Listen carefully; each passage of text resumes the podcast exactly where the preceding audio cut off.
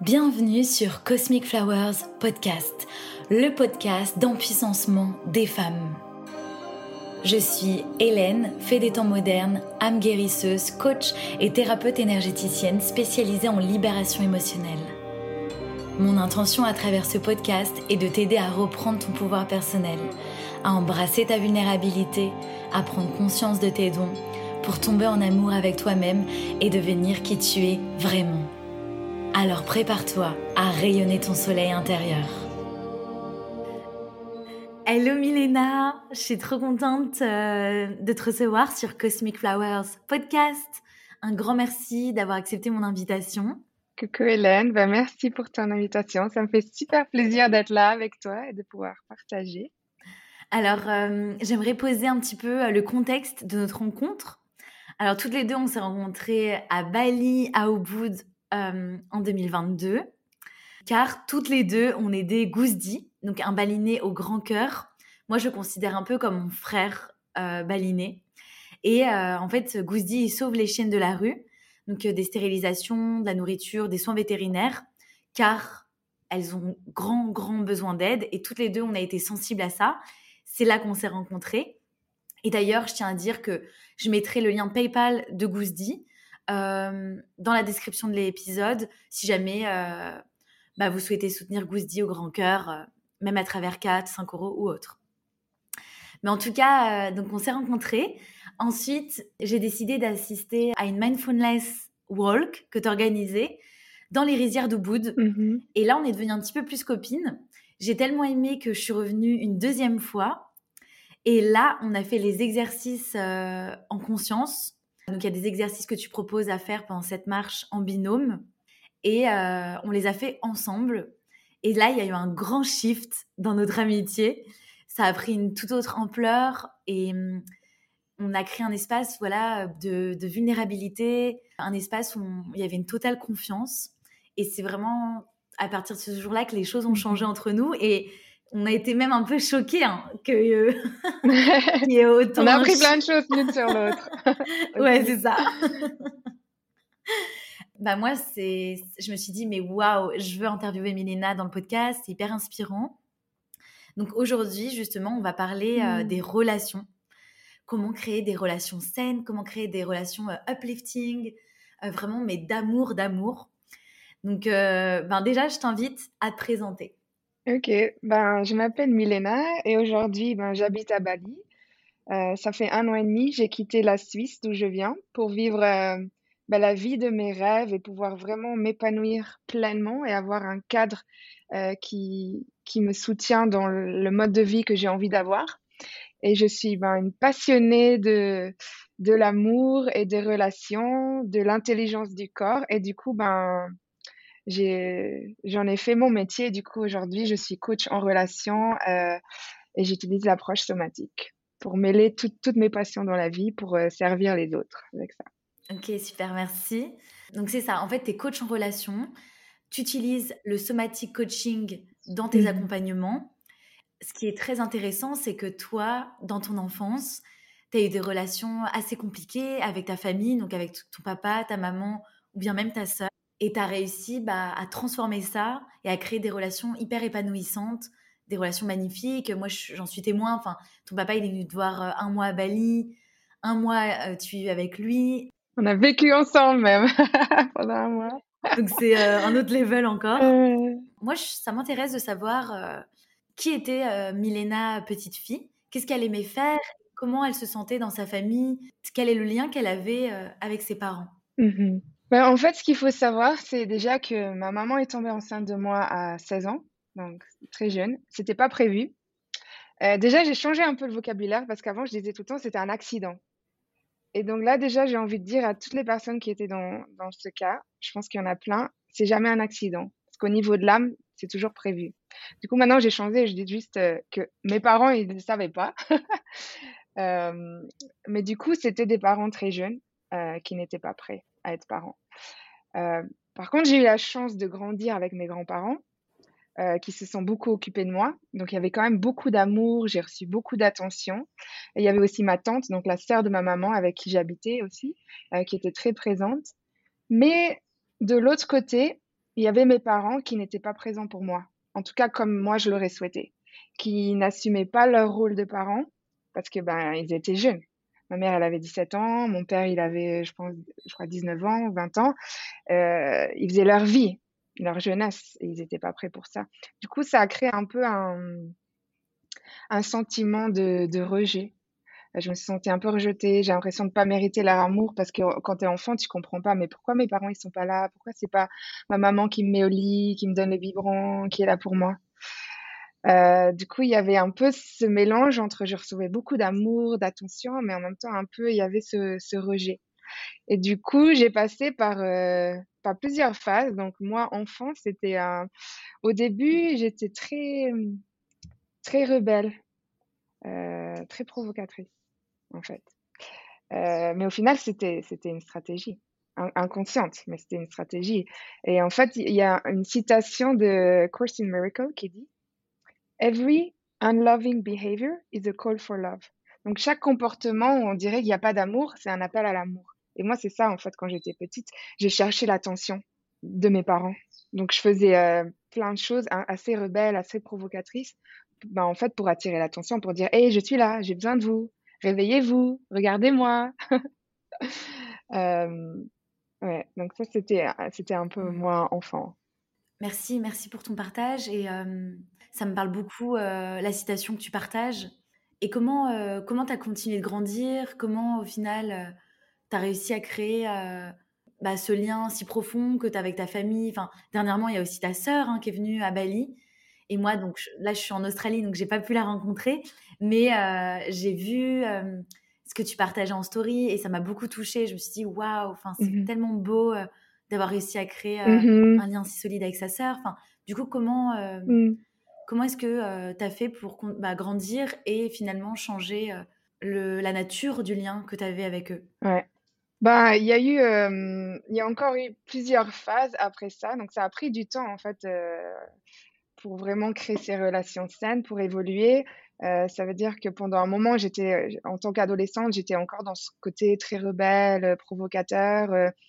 Euh, je pense qu'il y avait aussi un côté là, en anglais on dit confirmation bias. C'est en fait de, de confirmer cette croyance que j'ai, ah ben, je, je, suis trop pour eux, je suis pas assez bien pour eux, et du, coup d'être horrible. Comme ça, vous avez vraiment une raison de pas vouloir de moi. Du coup, euh, j'ai fait les 400 coups. Euh, euh, j'étais vraiment assez terrible, assez rebelle. Et du coup, ouais, ça les a tellement repoussés qu'en en fait, ils voulaient plus s'occuper de moi. C'est-à-dire que quand j'ai grandi, j'étais avec mes grands-parents jusqu'à, je crois, environ 7 ans. Ensuite, mes parents se sont mis ensemble quand ma sœur est née. Donc, en fait, donc j'avais 9 ans, parce qu'on a 9 ans de différence avec ma sœur.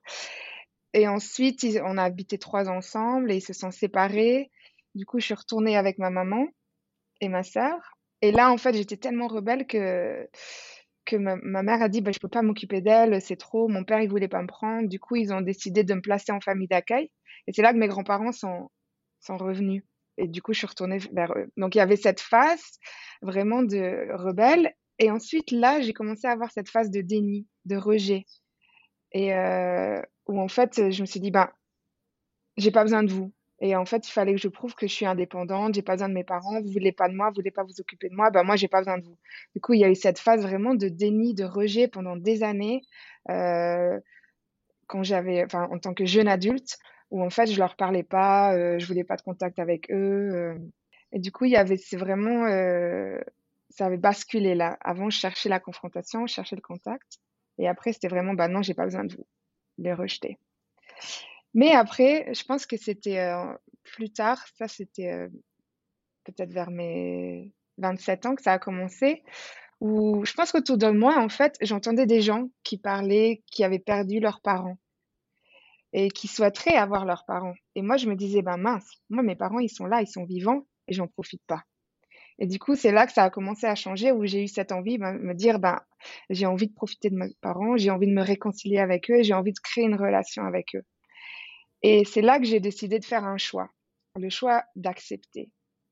Et ça, c'est important de le dire, que l'acceptation, c'est un choix. Parce que des fois, j'entends les gens qui disent Ah, j'ai pas le choix, donc j'accepte. Non, euh, l'acceptation, c'est vraiment un choix. Sinon, c'est, euh, ça s'appelle euh, juste abandonner, tolérer. Et du coup, ça, c'est ce qui a vraiment changé la dynamique. Ça veut dire que moi, j'avais plus d'attente envers mes parents, mais pas d'une façon, bah, je m'en fous. Non, j'étais ouverte. J'avais envie. J'avais envie d'avoir une relation, mais sans attente. Et du coup, je leur ai laissé cette liberté d'être eux-mêmes. J'avais plus cette attente, il faut que vous soyez comme ça, il faut que vous euh, preniez votre rôle de parent, et être parent, ça veut dire ça. C'était, j'avais laissé ces attentes et je leur ai donné cette liberté. Et là, c'est un truc de fou qui s'est passé. Ça a complètement changé la dynamique et j'ai découvert des nouvelles personnes. J'étais waouh, c'est qui ces personnes? Je les connais pas. Et ma mère que j'avais connue assez distante, euh, froide, que je trouvais même un peu égoïste, ben, j'ai découvert une personne très sensible, avec un grand cœur et qui avait juste envie d'être là pour moi. Et je suis là, waouh, incroyable. Et euh, ce qui a changé aussi un peu, c'est quand, euh, quand j'ai fait ma formation de coaching, j'avais envie de, de m'entraîner du coup, j'ai coaché les membres de ma famille. Bon, je dis à tout le monde, c'est pas recommandé, mais bon, je l'ai quand même fait. Et du coup, quand j'ai coaché ma maman, euh, c'était pas vraiment le fait de la, de la coacher, c'est pas le coaching en, lui-même qui a changé, c'est l'approche du coaching. C'est cet aspect de, de, créer un espace de sécurité, euh, de venir amener une curiosité sans jugement et avec une vraie envie de comprendre. Et là, j'ai découvert, waouh, tout ce qu'il y avait derrière, ce que je voyais pas, son insécurité, sa croyance qu'elle n'a rien à apporter aux autres et du coup, c'est ça qui a fait que ben, elle s'est dit ah ben je vais laisser ma maman, ma sœur, donc ma grand-maman et ma tante qui étaient beaucoup là pour moi, qui se sont occupées de moi. Je vais les laisser elles s'occuper de Milena parce que moi je suis pas à la hauteur. Moi j'ai rien à lui apporter. Et du coup en fait c'était ça derrière son comportement. Et euh, donc ça m'a permis d'avoir beaucoup de compassion. Et la même chose avec mon père. J'ai amené cette approche de curiosité, de découverte, sans jugement. Et là aussi j'ai compris plein de choses, des choses sur lesquelles je le jugeais et en fait, j'ai vu que derrière ça, il y avait des insécurités, il y avait des peurs. Et du coup, ça m'a, ça m'a permis d'avoir de la compassion. Et, et, du coup, avec cette approche-là, ben, ça les a permis de, de s'ouvrir à moi et d'être plus eux-mêmes et du coup de, de, plus partager. Et donc, ça, ça a vraiment, vraiment, vraiment changé la dynamique. Donc, l'acceptation, cette curiosité, mmh. cette envie wow. de comprendre. Waouh! euh, moi, là, la question qui me vient, c'est euh, Comment est-ce que tu as fait mmh. pour... donc, tu, voilà, tu partages que pendant ton enfance, tu ne comprenais pas pourquoi ça se passait comme ça, pourquoi c'était pas eux qui s'occupaient directement de toi. Mmh. donc, tu as commencé à être un petit peu infernal, justement pour leur, pour leur dire de façon inconsciente, bah là, je deviens vraiment infernal, je fais les 400 coups comme ça. vous avez une vraie raison de ne pas vous occuper de moi. Mmh euh, moi, je, je, ouais, ça résonne en moi ce comportement. ça résonne en moi. et euh, je me dis, parfois, tu sais, quand je suis blessée mmh. et enfin que je me sens rejetée et que je comprends pas pourquoi. Oh non, il y a le, il y a le chat. Les chats qui veut partager avec nous. il a aussi des blessures, non, non. il comprend pas non plus, il veut l'attention. en fait, elle ne miaule jamais. Et elle aime bien miauler quand je tourne le podcast. Je ne sais pas pourquoi. Bonnie, euh, chute. bon. Et euh, parce, que, voilà, parce que je fais du pet sitting en Australie. Du coup, euh, ouais, ça résonne en moi ce que tu partages. parce que euh, parfois, moi, quand je me sens un petit peu rejetée, que je comprends pas du tout pourquoi, bah, je vais faire exprès de, de montrer des, vraiment des facettes de moi pas nice justement pour me dire ah bah c'est bon là j'ai montré ça.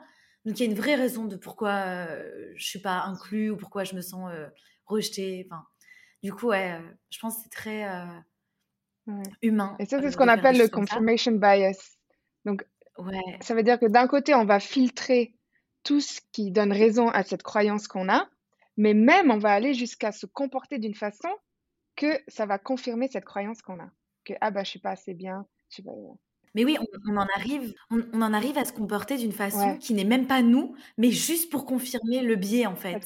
C'est ouais. assez incroyable. Hein. Ouais, même dans les relations amoureuses. Enfin, je sais pas, parfois on en arrive à montrer des choses qui sont même pas vraiment nous, juste pour confirmer notre croyance de départ que oh, euh, je sais pas, on, on, me quitte toujours ou je me fais mmh abandonner ou euh, on peut pas m'aimer pour qui je suis, alors qu'en en fait c'est pas vraiment nous C'est juste, on veut confirmer des croyances qui sont vraiment enracinées à l'intérieur de nous. Donc, ouais, hyper intéressant. Donc, en fait, je voulais rebondir sur le fait, tu t'es dit, bah, ok, il y a un moment quand tu t'es rendu compte que des personnes perdaient leurs parents autour de toi, tu t'es dit, non, mais moi, j'ai la chance d'avoir des parents en vie. Ce qui est trop dommage, c'est que j'ai pas de lien sain avec eux. Enfin, c'est pas uplifting. Ça me fait pas du bien. Il y a des conflits. Et tu t'es dit, bah, je choisis donc je choisis vraiment de d'accepter qu'ils sont comme ça et de prendre que ce qu'il y a à prendre et de pas avoir des attentes envers ce qu'ils pourraient me donner. Mais comment comment t'as fait ça, tu vois? Comment tu t'es dit à partir de maintenant, j'arrête d'avoir toutes les attentes que j'avais par rapport à des parents, comment ils devraient euh, pour moi se comporter avec leur petite fille ou avec leur adolescente ou euh, millénaire adulte. Comment comment t'as fait ce shift? Ben, c'est vraiment une, prise de conscience et de se rendre compte que, en fait, encore une fois, l'acceptation, c'est un choix et de dire, ben, je fais le choix maintenant de, de, de mon expérience, de ce que j'ai envie de créer. Et je savais, en fait, que, que je n'avais pas encore vraiment conscience de la puissance de, de l'acceptation, mais je savais que j'avais quand même le choix. J'avais le choix de créer ces relations ou pas. Et du coup, ben, j'ai voulu, voulu tenter, euh, tenter ma chance et de, et de voir euh, ben, ce qui pouvait se passer. Et c'était un peu à ce moment-là, c'était encore un peu de la découverte pour moi. Euh, mais c'est vraiment en étant de plus en plus consciente de, de comment je pouvais changer la dynamique. Juste moi, en changeant mon comportement, en changeant mon approche, ben je, je, change la dynamique de la relation. Et plus je voyais ça, plus ça me donnait envie, plus ça me donnait confiance, plus ça me motivait. Et il faut aussi dire en fait que euh, j'avais déjà aussi cette notion d'amour inconditionnel que j'avais en fait avec mes grands-parents par exemple qui, se sont occupés de moi, avec qui j'ai grandi, avec eux même que j'étais rebelle, j'étais horrible, j'ai fait des 400 coups, j'avais aussi énormément de colère quand j'étais jeune que j'exprimais beaucoup. Ils m'ont toujours accepté ils m'ont toujours aimé. Donc j'avais déjà ressenti ça. Qu'est-ce que ça fait d'être vraiment accepté comme tu es? Euh, Mais je pense qu'à ce moment-là, j'avais encore pas conscience de tout ça. Et du coup, euh, par après, c'est ce que j'ai voulu apporter en fait dans la relation, que, que mes parents se sentent aussi comme ça, acceptés et aimés et libres d'être eux en fait. Ouais, hyper beau, hyper inspirant euh, que tu aies eu cette prise de conscience. Enfin, en fait, c'est euh, ouais, c'est hyper inspirant parce qu'au final, c'est comme si toi, tu avais été très, très, très mature. Tu t'étais dit, OK, bah, mes grands-parents, je peux montrer toutes les facettes de moi, tous les petits personnages qui sont à derrière de moi. Milena adorable, Milena qui fait les 400 coups, euh, Milena rebelle, Milena hyper serviable, généreuse. Enfin, tu as tout montré et eux, quoi qu'il arrive, ils, t'aimaient pour euh, qui tu es en te connaissant euh, profondément. Et du coup, c'est leur comportement qui t'a inspiré à, à toi faire la même chose pour tes parents. C'est ça qui est assez fou. Et en fait, en créant cet espace où tes parents pouvaient être qui ils sont, mmh. avec leur, leur zone de, de, faiblesse, on va dire, et, et en même temps euh, leurs cadeaux, enfin les dons qu'ils mmh ont. C'est ça qui a fait que euh, la relation euh, a changé. En fait, j'entends que c'est beaucoup d'expérimentation au final. Tu as testé, tu as été curieuse, et quand tu voyais que ça a bougé dans le bon sens, bah, tu as continué. Ouais, ouais, exactement. C'était beaucoup d'exploration, et chaque fois que quand tu vois les résultats, tu vois ce qui est possible, bah, ça te motive. Tu dis, ah, waouh, waouh, c'est possible en fait et ça donne envie de, continuer. Ouais, ce qui me touche beaucoup, c'est euh, en fait, tu voyais ta maman euh, comme quelqu'un de pas très généreuse, de pas là pour toi, d'un peu égoïste. Et en fait, c'est fou parce que ta vision, elle a complètement changé et tu as commencé à la voir euh, comme quelqu'un en fait qui veut tellement bien faire et qui a tellement peu confiance en elle qu'elle préfère du coup donner la garde à ses parents, à, fuir un peu sa responsabilité tellement qu'il y avait un manque mmh de mmh confiance envers elle-même. Et en fait, tu as, vu au final c'est ses douleurs en fait. Tu l'as vu dans sa plus grande intimité. C'est vraiment beau. En fait, c'est vrai, derrière les jugements, euh, plein de zones de vulnérabilité.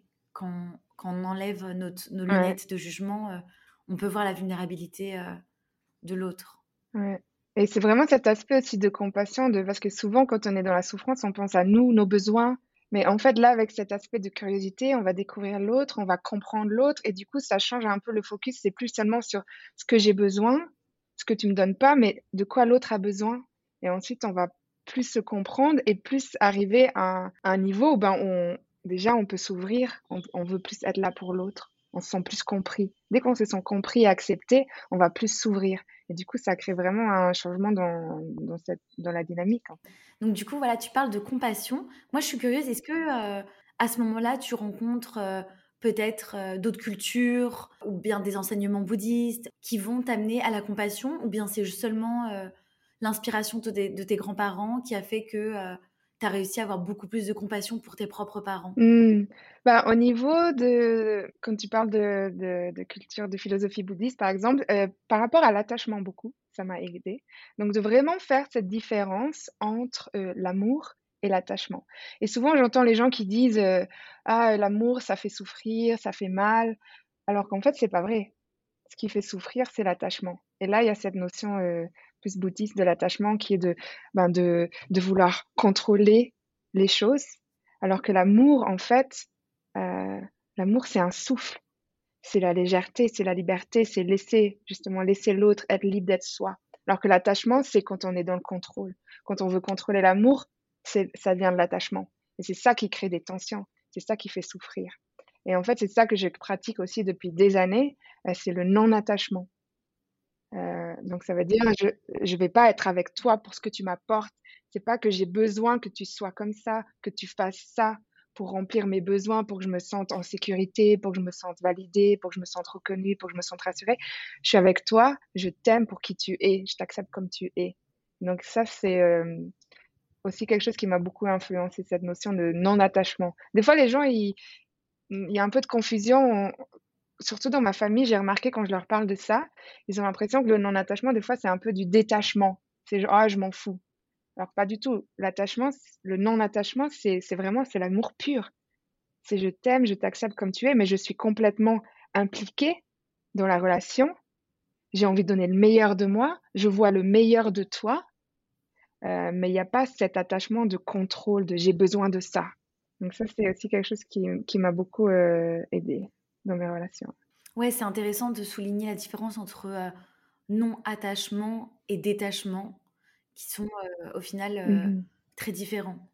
Il y en a un où tu t'impliques complètement, mais tu laisses l'autre respirer. Comme tu dis, c'est un souffle. Tandis que détachement, bah, c'est un peu de ciao bye, un peu je m'en foutisme. Ouais, je m'implique pas euh, comme ça. je peux me casser dès que, dès que ça va pas. Ouais, il y, a le moindre conflit. Allez, ciao, bye. Je veux être ça dans ma vie. du coup, ça fait euh, une super transition. Donc voilà, tu disais, tu es coach en relation, tu utilises l'approche somatique euh, dans tes accompagnements.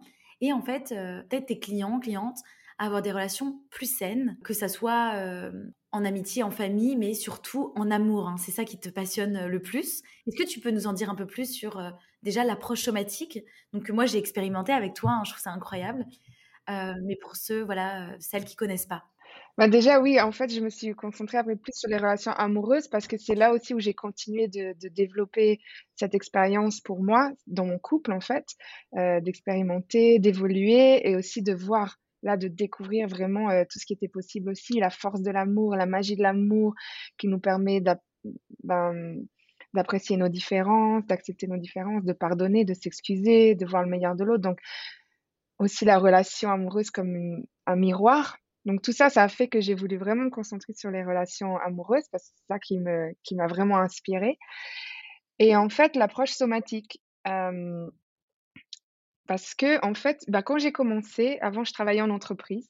Euh, du coup, je faisais du coaching. Euh, j'avais déjà fait une formation donc, de coaching. Euh, je donnais des formations, des workshops, beaucoup sur l'intelligence émotionnelle. donc, c'était déjà beaucoup par rapport aux relations, communication, gérer ses émotions, etc. Et, donc, j'étais fascinée par le mental à ce moment-là, jusqu'à ce qu'en fait, je découvre les limites. Ça veut dire que il y a beaucoup de choses qu'on peut comprendre au niveau du mental. On peut se convaincre, ah bah oui, euh, je comprends, ça fait sens, il faut que j'ouvre mon cœur, euh, que je fasse confiance. Mais le corps, il n'est pas prêt, il est là, non, et il se contracte, il dit, ah non, non, moi ça me fait peur, je suis pas prêt pour m'ouvrir, pour faire confiance. Du coup, c'est là que j'ai commencé à me rendre compte de vraiment de l'importance de l'approche dans le corps. Et ça fait déjà depuis que que j'étais à l'université, j'ai commencé le yoga, donc euh, j'avais déjà cette pratique de yoga qui m'avait permis d'avoir cette connexion avec mon corps, de développer en fait ces relations avec moi-même à travers le, corps en fait. de réussir à reconnaître mon ego qui me pousse à, forcer, à pousser mes limites, me comparer, prouver quelque chose et tout ça, et d'avoir plus de compassion pour moi. Donc il y avait déjà le yoga dans ma vie euh, qui m'a aidé à, avoir plus cette approche au niveau du corps. Et ensuite, j'ai continué la formation avec euh, ce qu'on appelle Embodiment Yoga Principle. Et ça, c'était en fait euh, à travers des poses de yoga, en fait. Ben, pas vraiment les mêmes poses de yoga, mais des poses avec le corps. On va créer une expérience au niveau du corps d'une certaine qualité qu'on veut développer. Donc, par exemple, euh, recevoir, faire confiance, embrasser sa vulnérabilité, quelque chose qui en fait est pas familier dans notre corps. On va créer cette expérience pour que ce soit plus familier dans le corps, que ça devienne plus naturel ensuite dans notre vie, dans nos relations. Et du coup, c'est tout ça qui a fait que j'avais envie vraiment d'aller plus vers l'approche somatique. Et du coup, j'ai trouvé une formation qui s'appelle euh, Somatic Attachment Healing. Donc, c'est comment euh, guérir l'attachement, les blessures autour de l'attachement à travers l'approche somatique. Et donc somatique, en fait, ça, vient du mot grec soma, et soma, ça veut dire euh, lié au corps. Donc en fait, c'est ça qui a fait cette transition pour moi du coaching et de vouloir apporter du coup cet aspect somatique dans mon coaching. Ouais, ok. Donc en fait, le, le coaching, c'est un peu quand même ta fondation. Et après, toi, tu as ajouté à l'intérieur l'approche somatique qui est beaucoup plus reliée au corps, au final qui est beaucoup plus aussi reliée à l'intuition, à toutes les mémoires euh, du corps. Ouais, c'est ça, parce qu'en fait, les mémoires, toutes ces émotions qu'on a refoulées, qu'on ne s'est pas permis de ressentir, les traumatismes qu'on n'a pas traités, des expériences qu'on n'a pas digérées, euh, des croyances limitantes, des schémas, des mécanismes de défense, tout ça, en fait, c'est stocké sous forme d'énergie qui est bloquée dans notre corps. Et du coup, c'est là que j'ai compris qu'il fallait vraiment aller à la source de toutes ces blessures. Et c'est en fait, c'est moi, c'est dans le corps. C'est d'aller à l'encontre de ces parties de nous euh, dans notre corps qui communiquent à travers les sensations. Donc ça va être ces contractions, tension, une boule dans le ventre, une pression euh, dans la poitrine. Et tout, ça, en fait, c'est des parties de nous qu'on va découvrir. C'est des peurs, c'est des désirs, c'est des besoins, des blessures. Et en fait, l'approche somatique, c'est vraiment d'aller à la découverte de ces parties-là, de leur faire de la place et de créer euh, un sentiment de sécurité pour qu'on puisse, elle puisse aussi souffler et se libérer. Et c'est là qu'il, y va y avoir des changements au niveau du corps. Donc on est vraiment à la source. Ouais, c'est ça. En fait, euh, je suis complètement, je te rejoins euh, à 100%. En fait, c'est important, voilà, d'apaiser le mental. voilà, enfin, parfois on a besoin de parler de certaines choses, de libérer. Mais en fait, ce qui va être pour moi aussi le plus puissant, ça va être vraiment euh, d'aller voir euh, les traces, les, empreintes hein, qu'il y a dans le corps et qu'est-ce qui communique. Parfois, euh, on peut pas, enfin, ça va être des sensations, même des couleurs, des images. On va pas pouvoir tant dire, ok, cette sensation de boule là au ventre, elle veut dire si, ça, ça. En fait, le mental, il va pas forcément savoir. En fait, juste d'aller ressentir cette boule dans le plexus solaire, la texture qu'elle a, l'ampleur qu'elle a, euh, si elle bouge ou pas, enfin tout ça, avec toute son attention, bah en fait ça c'est du healing. C'est vraiment être à l'écoute de son corps qui nous transmet mmh tout. En fait le corps il est, euh, enfin c'est incroyable. Il y a tout à l'intérieur, toute notre vie en vrai, plus que de, plus que dans notre mémoire, beaucoup plus. Et en fait, en plus, ben, c'est ça, c'est l'intelligence du corps. Et non seulement il y a tout qui est stocké, mais il y a aussi le pouvoir, ben, justement, la guérison à travers ça. Ça veut dire que ben, juste en créant cet espace, ce sentiment de sécurité, ça va relâcher ces tensions, ça va permettre à l'énergie de se libérer et il va y avoir ben, justement ces changements qui s'opèrent. Ça veut dire que notre mental, comme tu dis, il a même pas compris c'était quoi comme croyance. Des fois, il y a un dialogue et on va comprendre. Des fois pas. C'est juste à travers les sensations, ça bouge, l'énergie bouge, ça se relâche et tout d'un coup, ah, on se sent plus en confiance. Tout d'un coup, ah, j'arrive plus à mettre des barrières, à, enfin, à dire euh, non quand, quand ça me convient pas. Ah, tout d'un coup, euh, je me sens plus légère, euh, plus libérée, plus connectée à mes désirs. Et en fait, ça c'est ça s'est ça s'est fait dans le corps, sans que le mental comprenne ce qui s'est passé. Ouais, exactement. Est-ce que tu peux donner un exemple? Tout à l'heure, tu as dit qu'à travers le corps, incarné ou tu crées des mouvements mmh qui, par exemple, symbolisent la confiance en soi, l'amour de soi, le pouvoir personnel. Est-ce que tu peux donner un, exemple en expliquant à voix haute? Mmh Parce qu'on peut pas te voir, quoi. Bah, en fait, ouais, en fait, ce qui se passe, c'est que dans mon coaching, en fait, ce qui se passe, c'est d'abord, on va, on va faire de la place à ces sensations. Et ça, ça va être des schémas qu'on a créés, euh, des mécanismes de défense. Et ensuite, ça va se libérer. Et du coup, à ce après la libération, ce qu'on veut faire, c'est qu'on veut faire de la place pour une nouvelle expérience, pour quelque chose, pour des croyances plus euh, positives. Et du coup, là, c'est là où je vais euh, utiliser l'embodiment. Du coup, on va faire une pause avec le corps pour créer cette expérience au niveau du corps. Ça veut dire, par exemple, ah ben, si on a une blessure qu'on ne s'autorise pas à recevoir. Je ne mérite pas de recevoir. Donc pour le corps, c'est pas familier de recevoir. Il n'est pas à l'aise avec ça. Du coup, une fois qu'on a libéré cette peur, cette croyance, on va faire de la place et on va faire une pause. Ça veut dire que euh, la pause pour recevoir, on va avoir euh, le pied gauche en avant, mais on va être appuyé euh, sur la jambe arrière qui est un peu repliée et on va en fait ouvrir ses bras. Et en fait, c'est comme si, on imagine, on reçoit un cadeau, un énorme cadeau dans ses bras. Et du coup, on va ramener les mains un peu vers nous pour recevoir. Et on a l'appui plus vers l'arrière pour vraiment recevoir. Du coup, ça, c'est en fait comment on crée cette expérience de recevoir au niveau du corps. Donc, au début, Mmh, peut-être c'est encore un peu c'est bizarre, c'est pas familier, je suis pas trop à l'aise et le plus en fait on pratique cette pause, on crée cette expérience, le plus ça va devenir familier pour notre corps parce que notre corps fait pas la différence. Déjà entre l'imagination et la réalité, entre ah c'est un exercice ou, c'est une vraie expérience. Du coup, on peut pratiquer cette pause, cette expérience dans le corps. Ah, c'est comme ça de recevoir. Plus je pratique ça, plus je suis à l'aise avec ça. Et du coup, dans notre vie, dans nos relations, ça va devenir plus familier. Ah, bah maintenant, ah, c'est plus, c'est plus facile de recevoir. Parce qu'on a créé cette expérience dans le corps. Ouais, ça c'est assez fascinant, tu vois. Euh, en fait, le fait, ok, donc de libérer, d'aller explorer toutes les sensations, tout ce que le corps communique, qu'on peut pas forcément expliquer avec le mental, ok.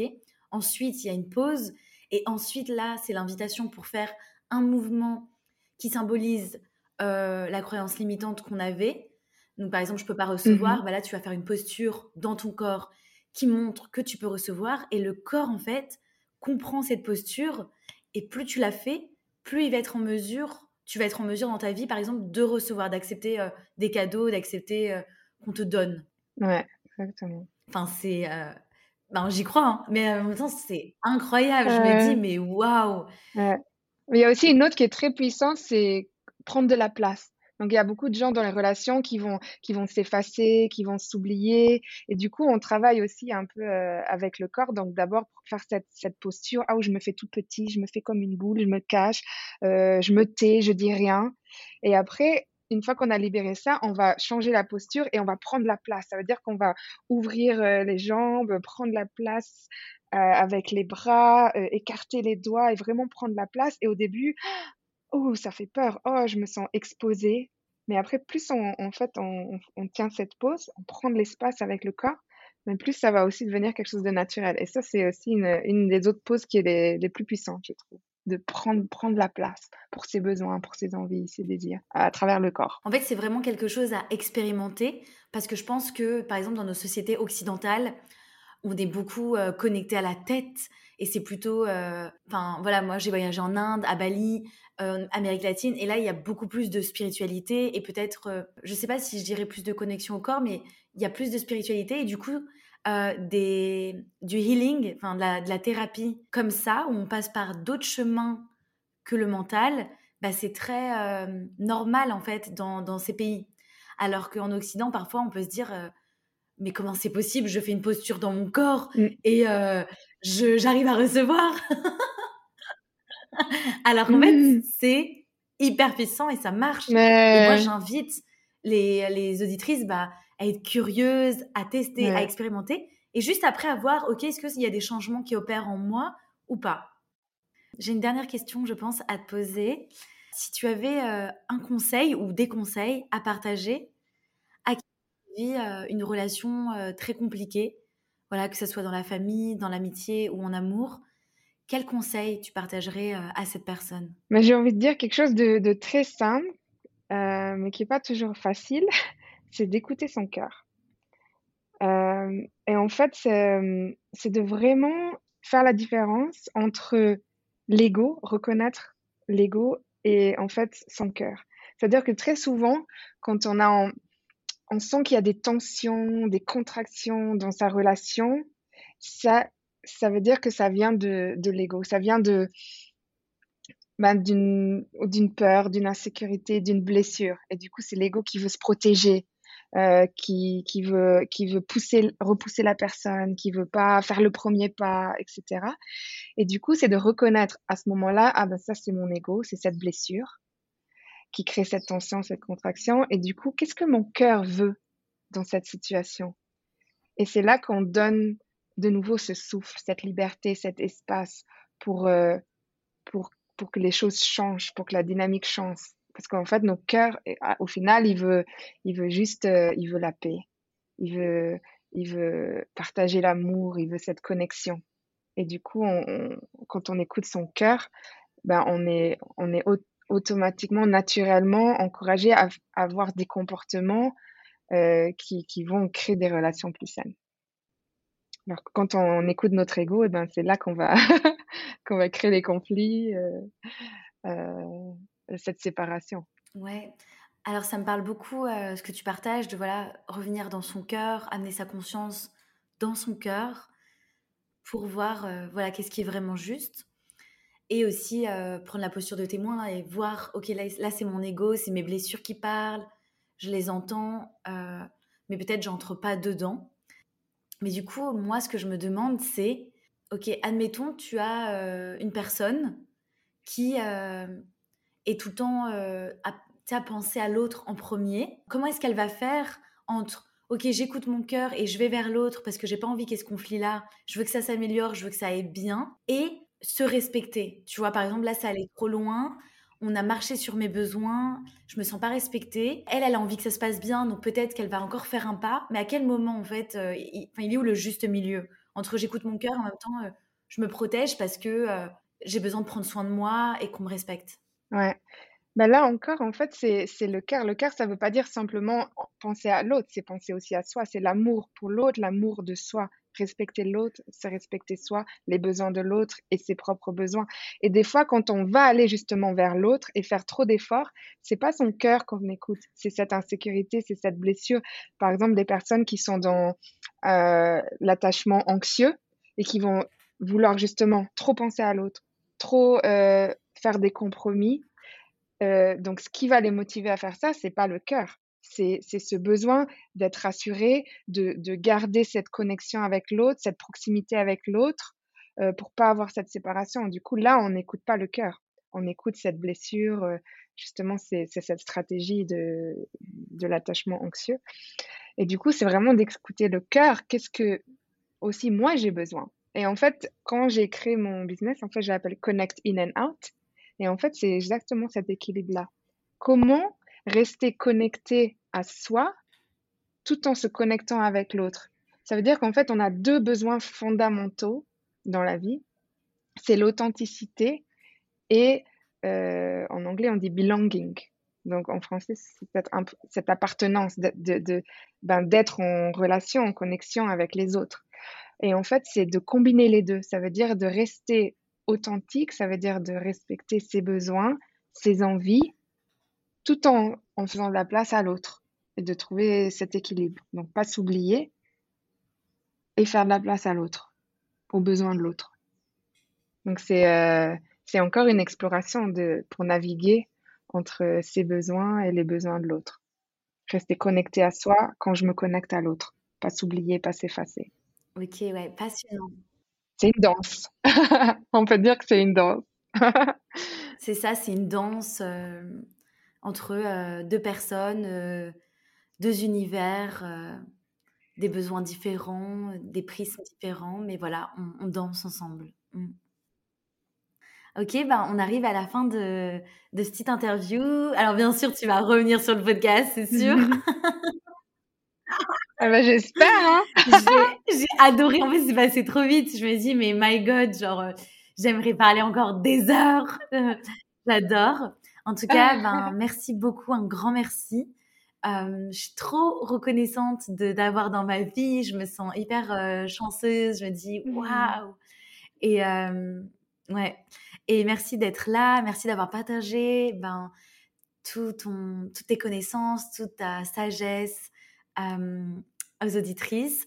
Et voilà, si elles veulent te retrouver, n'hésite pas à me dire. je mettrai tout tes contacts dans, le, dans la description hein, du podcast, mais tu peux le dire aussi à voix haute. Mmh Ouais, bah déjà, euh, oui, merci à toi aussi euh, pour ton invitation. Merci d'avoir créé cet espace euh, ben, pour qu'on puisse partager avec les auditrices, les inspirer. J'espère que ça les aura inspirés à créer des relations saines, à dire oui à l'amour et des relations non seulement qui sont saines, mais aussi qui, ben, qui les élèvent, qui leur apportent plein de bonheur, de joie dans leur cœur. Et euh, du coup, eh ben, pour me retrouver, ben, je vais partager, oui, euh, mon, Instagram, euh, mon site. Et du coup, ben, j'accompagne les personnes pour les aider dans leurs relations amoureuses. j'accompagne en individuel, mais aussi les couples. J'adore travailler avec les couples.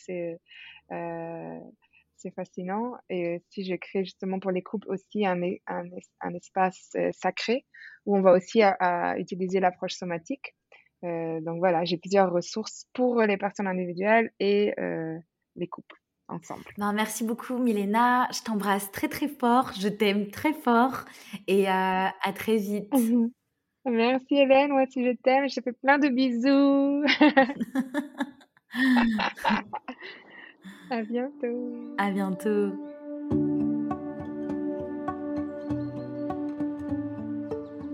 Un grand merci pour ton écoute. Si tu as adoré ce podcast et que tu souhaites me soutenir et m'aider à diffuser mon message, je t'invite à t'abonner, me laisser 5 étoiles lumineuses sur Spotify ou Apple Podcast et un mot doux d'amour. Ou bien tag-moi en story Instagram en me mentionnant at cosmic.flowers. Je t'embrasse et je t'envoie du soleil.